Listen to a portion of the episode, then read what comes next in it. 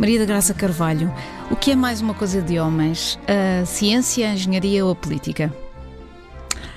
Eu acho que nada é uma coisa de homens. Os homens fazem as coisas suas. Uh, nesse sentido, talvez a política e a engenharia, mas é cada vez menos. Não há razão nenhuma para ser uma coisa de homens.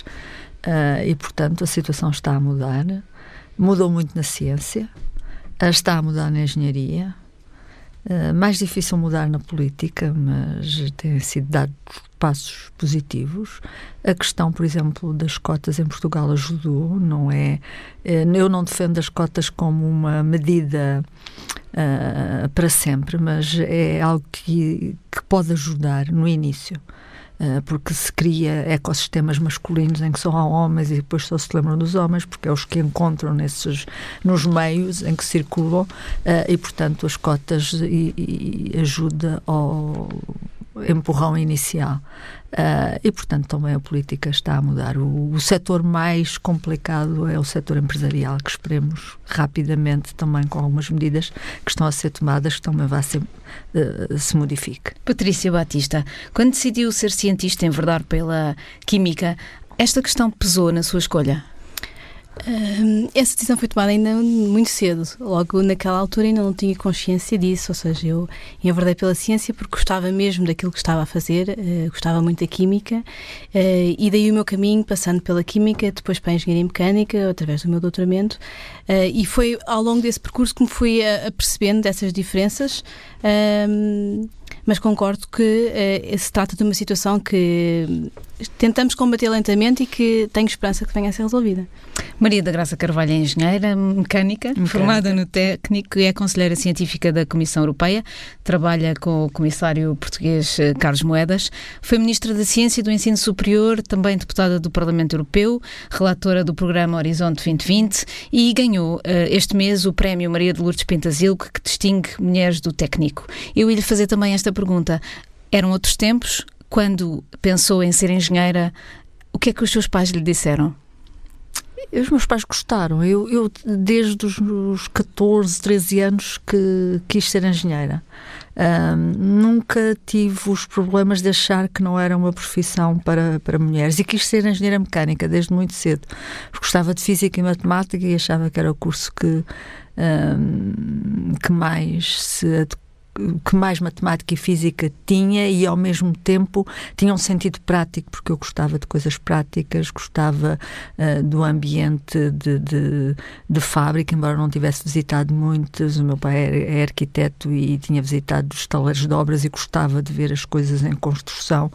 Uh, mas uh, decidi entre civil e mecânica exatamente porque na altura em que eu estava no liceu havia uma grande discussão sobre a energia nuclear e eu gostava das questões de energia e sabia que a mecânica tinha uma parte considerável de energia.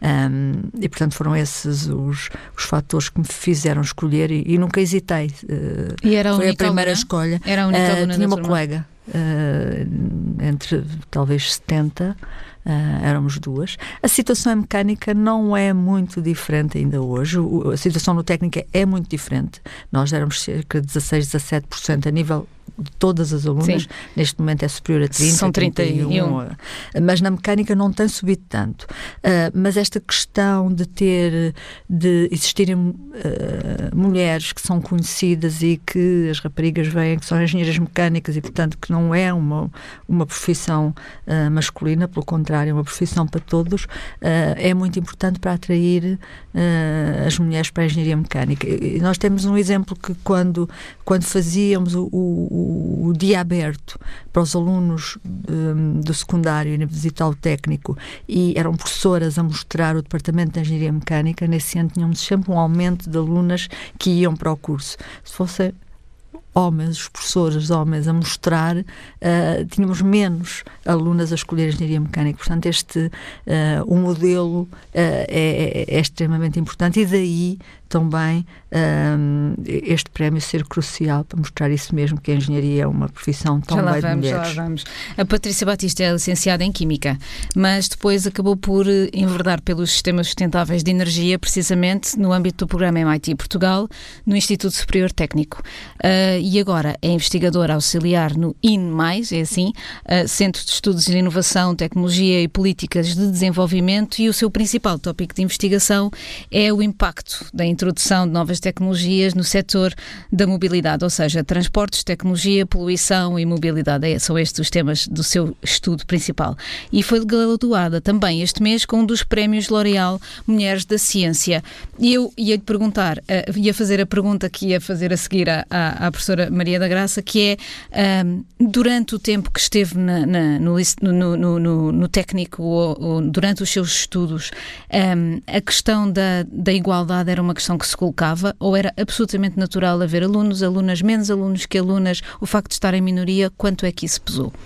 Um, eu tento começar pela química, também do técnico. Comecei num curso em que havia mais mulheres que homens, que seja uma ciência que normalmente tem mais mulheres que homens. Depois, quando passei no doutoramento uh, para a engenharia mecânica, e é que me apercebi dessa realidade em que uh, existem muito mais homens que mulheres, apesar de no meu doutoramento as coisas até serem mais ou menos equilibradas.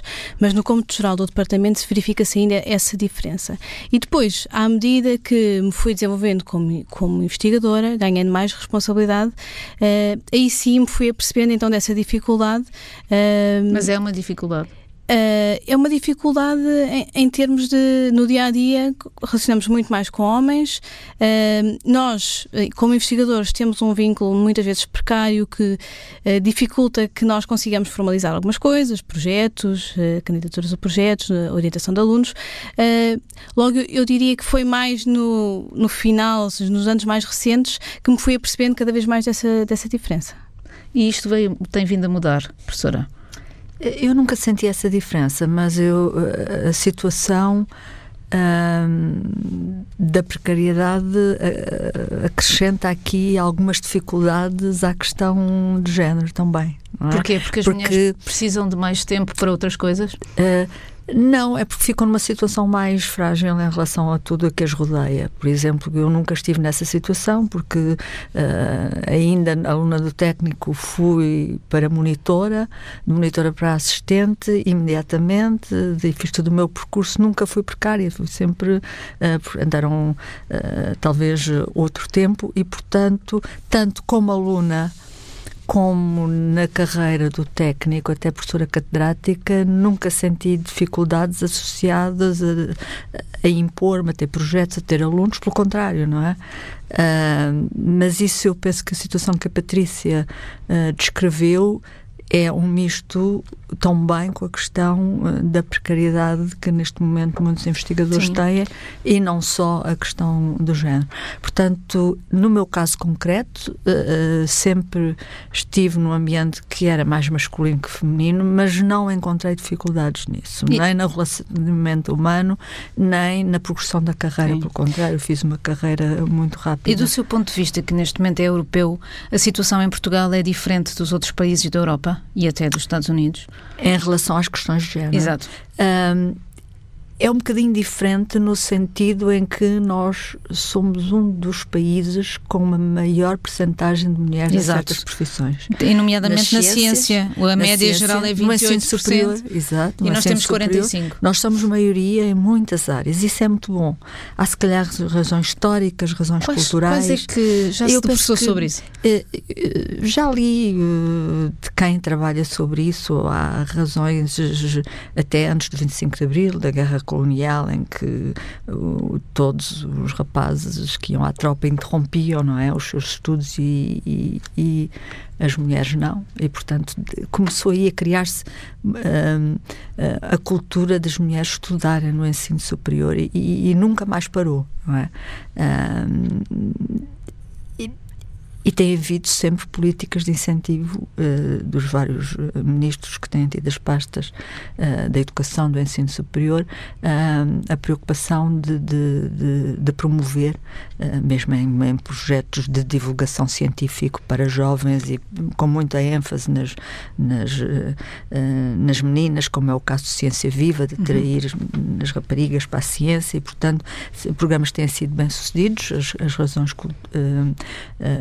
culturais e históricas, uh, e o que é facto é que somos um dos países melhor colocados uh, no número de mulheres do ensino superior na medicina. É um caso muito interessante. Aliás, já se coloca a questão ao contrário. Ao contrário, os cota, homens, cotas para homens. de vez em quando vem essa a discussão de necessidade de cotas para homens na medicina, que eu sou frontalmente contra. Um, e são maioritárias também agora os no, as novas juízas uh, e, e isso vai modificando uh, a, a, sociedade. Há, há, no entanto, setores em é que uh, estamos piores do que o resto da Europa, que é, por exemplo, o setor empresarial. Estamos abaixo da média e aí é preciso, uh, na verdade, a situação é, é muito má no setor empresarial.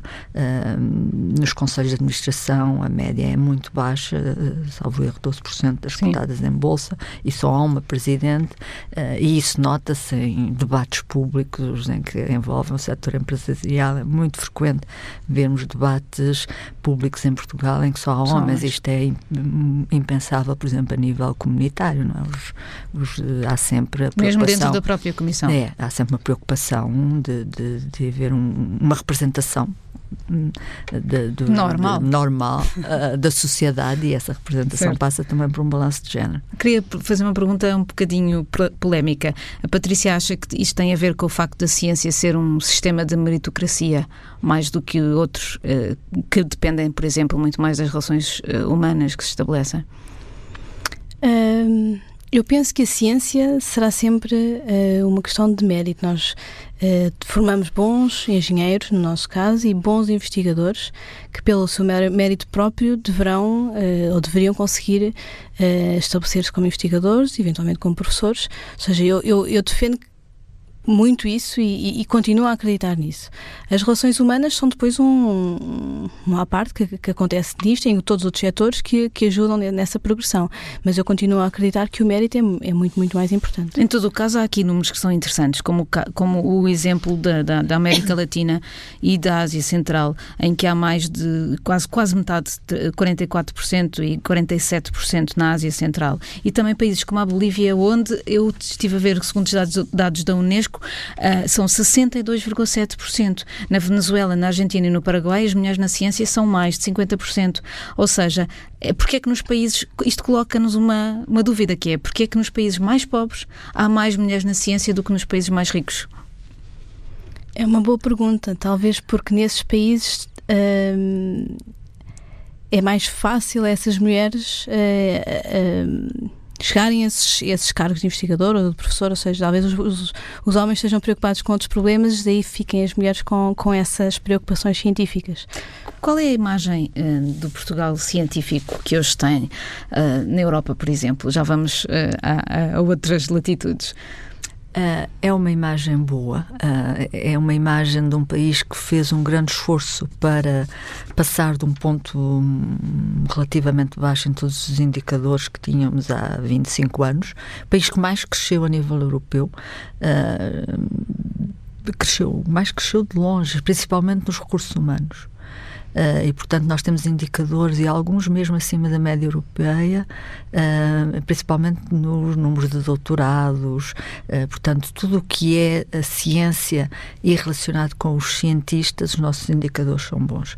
Os nossos indicadores são menos bons quando começamos a olhar para a passagem do conhecimento para a economia e para a sociedade, porque aí não depende só dos cientistas, depende muito da forma como a sociedade está organizada, como a sociedade consegue absorver o, o conhecimento, eh, ou mesmo como é que consegue absorver os cientistas. Essa é? tem sido uma das suas preocupações. É, é e, e, nós, a nossa economia uh, não é suficientemente forte para conseguir absorver, por exemplo, os cientistas e mesmo os licenciados que nós, de grande qualidade, que nós formamos. Um, e, portanto, daí alguns terem necessidades de, de, eh, de sair de Portugal, uh, o que para alguns é um valor acrescentado, mas se for em, em massa, não é? Tipo, êxodo já não é, já é um problema para um país que investe tanto uh, nos seus jovens e depois sai. E também não tem capacidade de absorver todo o conhecimento que é uh, produzido e que depois deveria passar para a economia, para a sociedade, para dar origem a produtos, a novos processos, a sistemas que seriam valorizados e iriam uh, ter um impacto positivo na economia. E é Ou seja, é uma pescadinha de rabo é, é.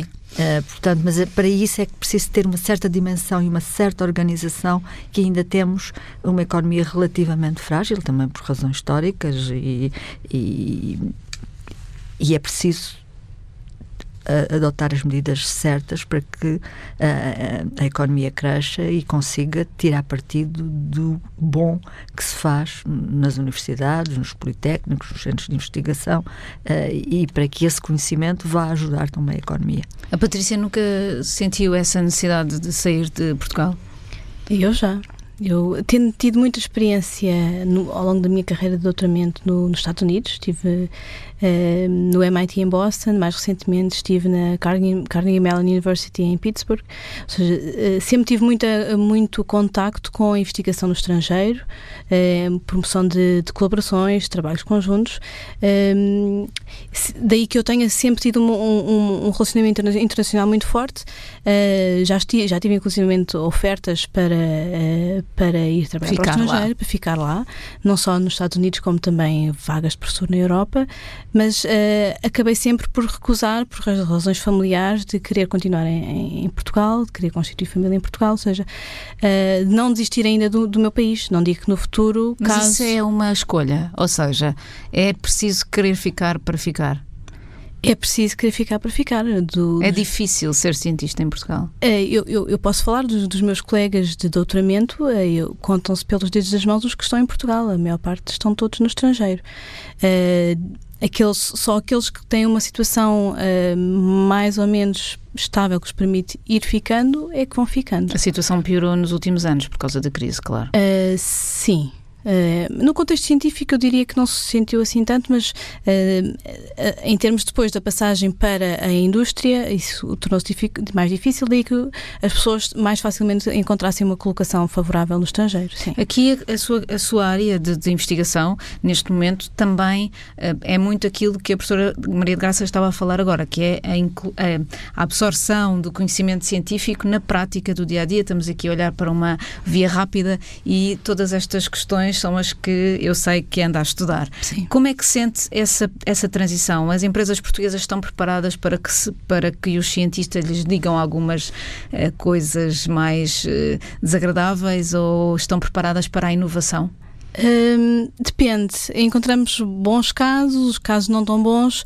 Eu diria que uh, algumas sim gostam de ouvir novas ideias e novos conceitos e lançam-se em projetos com, com a universidade no sentido de desenvolver essas atividades. Outras nem por isso. E são as maiores ou as mais pequenas? Ou não se pode estabelecer uma regra? Hum, penso que não se pode estabelecer uma regra, uma regra porque normalmente isto é mais pessoa a pessoa. É encontrarmos uma pessoa interessada no cargo certo que está interessada em desenvolver este tipo de atividades.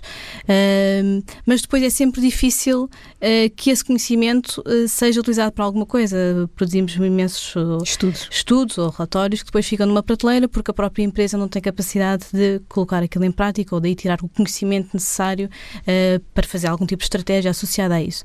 ou seja, são esses passos que, que, que, ainda falta dar, ou seja, é a nossa indústria ter capacidade de absorver algum desse conhecimento e depois pô-lo em prática. O que é que era possível fazer a nível geral, tanto da União Europeia Europeia, como das diretivas europeias, como das nacionais, para que isto pudesse avançar?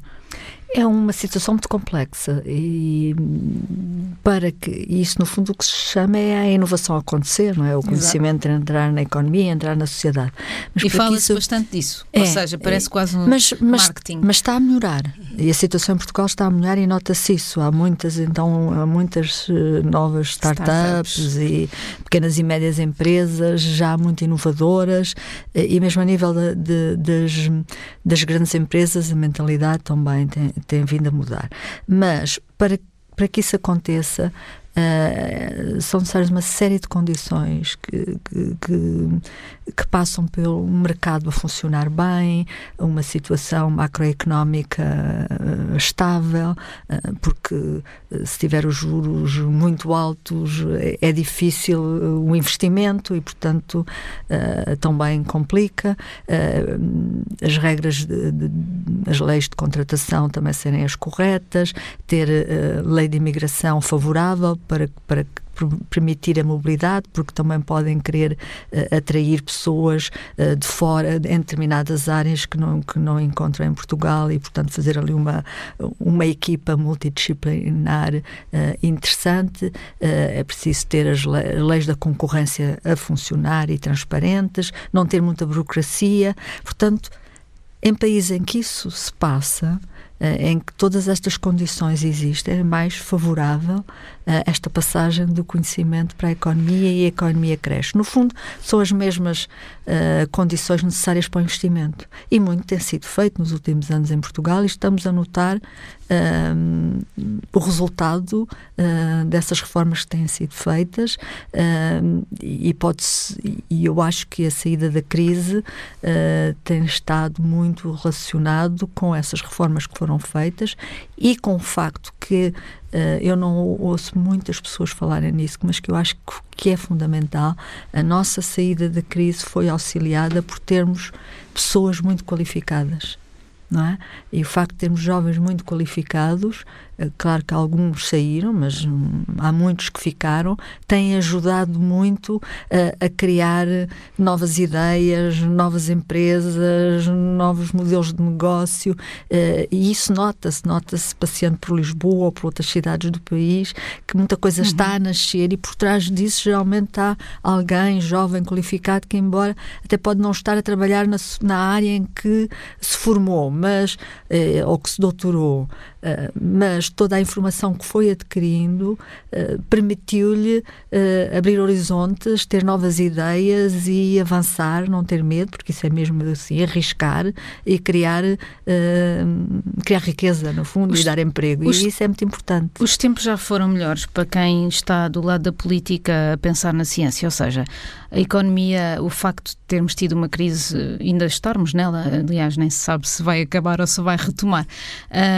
fez com que uh, no, do ponto de vista da, da Comissão e do, do, daquilo que ela pode fazer, a, a, ciência e a investigação fossem relegadas para segundo plano, ou, pelo contrário, foram vistas, como falou uh, agora mesmo sobre o assunto, foram vistas como uma, uma tábua de salvação mais rápida para o fim da crise? Eu acho que tem o, o, o interesse na ciência tem vindo a aumentar sucessivamente, felizmente. E é hoje eh, quase consensual que a ciência e a inovação têm que estar no centro de qualquer política de crescimento, de qualidade de vida e, eh, e não só eh, como política para fazer ciência, mas ela tem que ser a base das outras políticas. Não desenha uma política para as alterações climáticas, para o ambiente, para os transportes, se não tiver uma base científica, ou para a energia, ou mesmo para a economia. E quando o faz, uh, pode sair, pode ter resultados uh, maus. Portanto, a evidência científica, a evidência dos factos é hoje reconhecida uh, em todo o mundo, Veremos. mundo desenvolvido, como a base de, de, fazer política. E isso é muito importante e, e coloca os cientistas numa posição boa e, e, tenho esperança que isto sim continue. Vamos ver, não é? Eu queria perguntar à Patrícia precisamente isso. Os tempos não estão fáceis para a frente também. Não viemos tempos fáceis e parece que não vamos ter tempos fáceis, sobretudo nessa questão do ambiente e daquilo que é a ciência aplicada ao ambiente. Como é que vê estas medidas da, da nova administração americana de relegar para segundo plano tudo o que são uh, questões ambientais, problemas uh, que, nos levam a que o nosso mundo e o nosso ambiente esteja a mudar todos os dias? Hum, eu Está acho assustada? Que, eu, acho, eu não estou assustada. Eu acho que a mudança já começou. Ou seja, já foram formadas muitas pessoas hum, com esta mentalidade de que uh, o problema existe e que tem que ser feita alguma coisa para ser mudada. No caso específico dos Estados Unidos, pelo menos a sensação que, que, que nos é dada pelos nossos colegas que trabalham na, ao nível da, de, das universidades é que, uh, mesmo que uh, haja uma um voltar para trás em termos de políticas nacionais. A nível estadual, as coisas já começaram a, a mudar e, e, e tenho a esperança que isso continue, ou seja, mesmo que as direções nacionais sejam umas.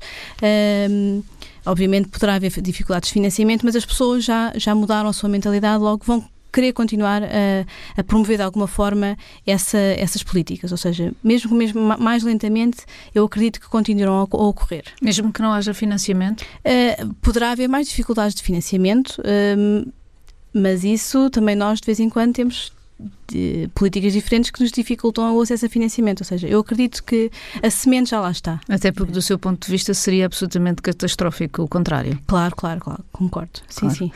Uma pergunta uh, para finalizar esta nossa conversa para, ser, para ela ser circular e voltar à, à, à base que é o que nos junta aqui. Uh, não vos irrita, uh, lá no fundo, tendo as vossas carreiras sido absolutamente uh, mainstream, não é? Ou seja, no, no mundo de, de, de, homens, ganhar prémios que dizem respeito apenas a mulheres? Uh, uh, sim, um bocadinho. tenho que confessar que um bocadinho. É? E qual Parece é esse que, sentimento de ambivalência? o que é que está por trás de cada lado dessa ambivalência? É, são boas, são excepcionais, mas no mundo das mulheres. Exato. Uh, isso uh, está sempre a acontecer. Patrícia. Eu concordo. Ou seja, lá no fundo eu preferia que estes prémios fossem para toda a gente.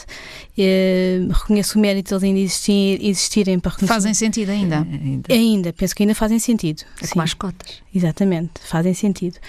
Mas no fundo, todos preferiríamos que eles não existissem. É. Sim, concordo. E o que é que esta questão tornar-se numa questão também de marketing, ou seja, uh, em, que, em, que, em refazendo a pergunta, em que medida é que esta preocupação com a igualdade é uma preocupação genuína ou está a transformar-se numa questão meramente de marketing e de imagem das empresas, das instituições, da própria sociedade? Eu acho que da sociedade, não. Uh, eu acho que de algumas empresas talvez seja uma questão de marketing. Uh, a necessidade, porque os consumidores contam e, e a mentalidade nos, nas pessoas e nos consumidores está a mudar, e daí as empresas sentem-se obrigadas a ter uma política uh, de igualdade de género, mas que se calhar não não seria tão genuína como isso. Uh, agora, nas pessoas a mentalidade está a mudar e, e, nos políticos também, porque os políticos representam as pessoas e, portanto, se não representar, estaríamos mal. Uh, no mundo empresarial, eu acho que é um bocadinho mais complicado e daí ser o último a, a, dar o passo é a, favor É a favor das cotas que agora se vão instituir para começar pelas empresas públicas e depois, provavelmente, no PSI 20? Ah, sou. Porquê? Exatamente porque é a única maneira.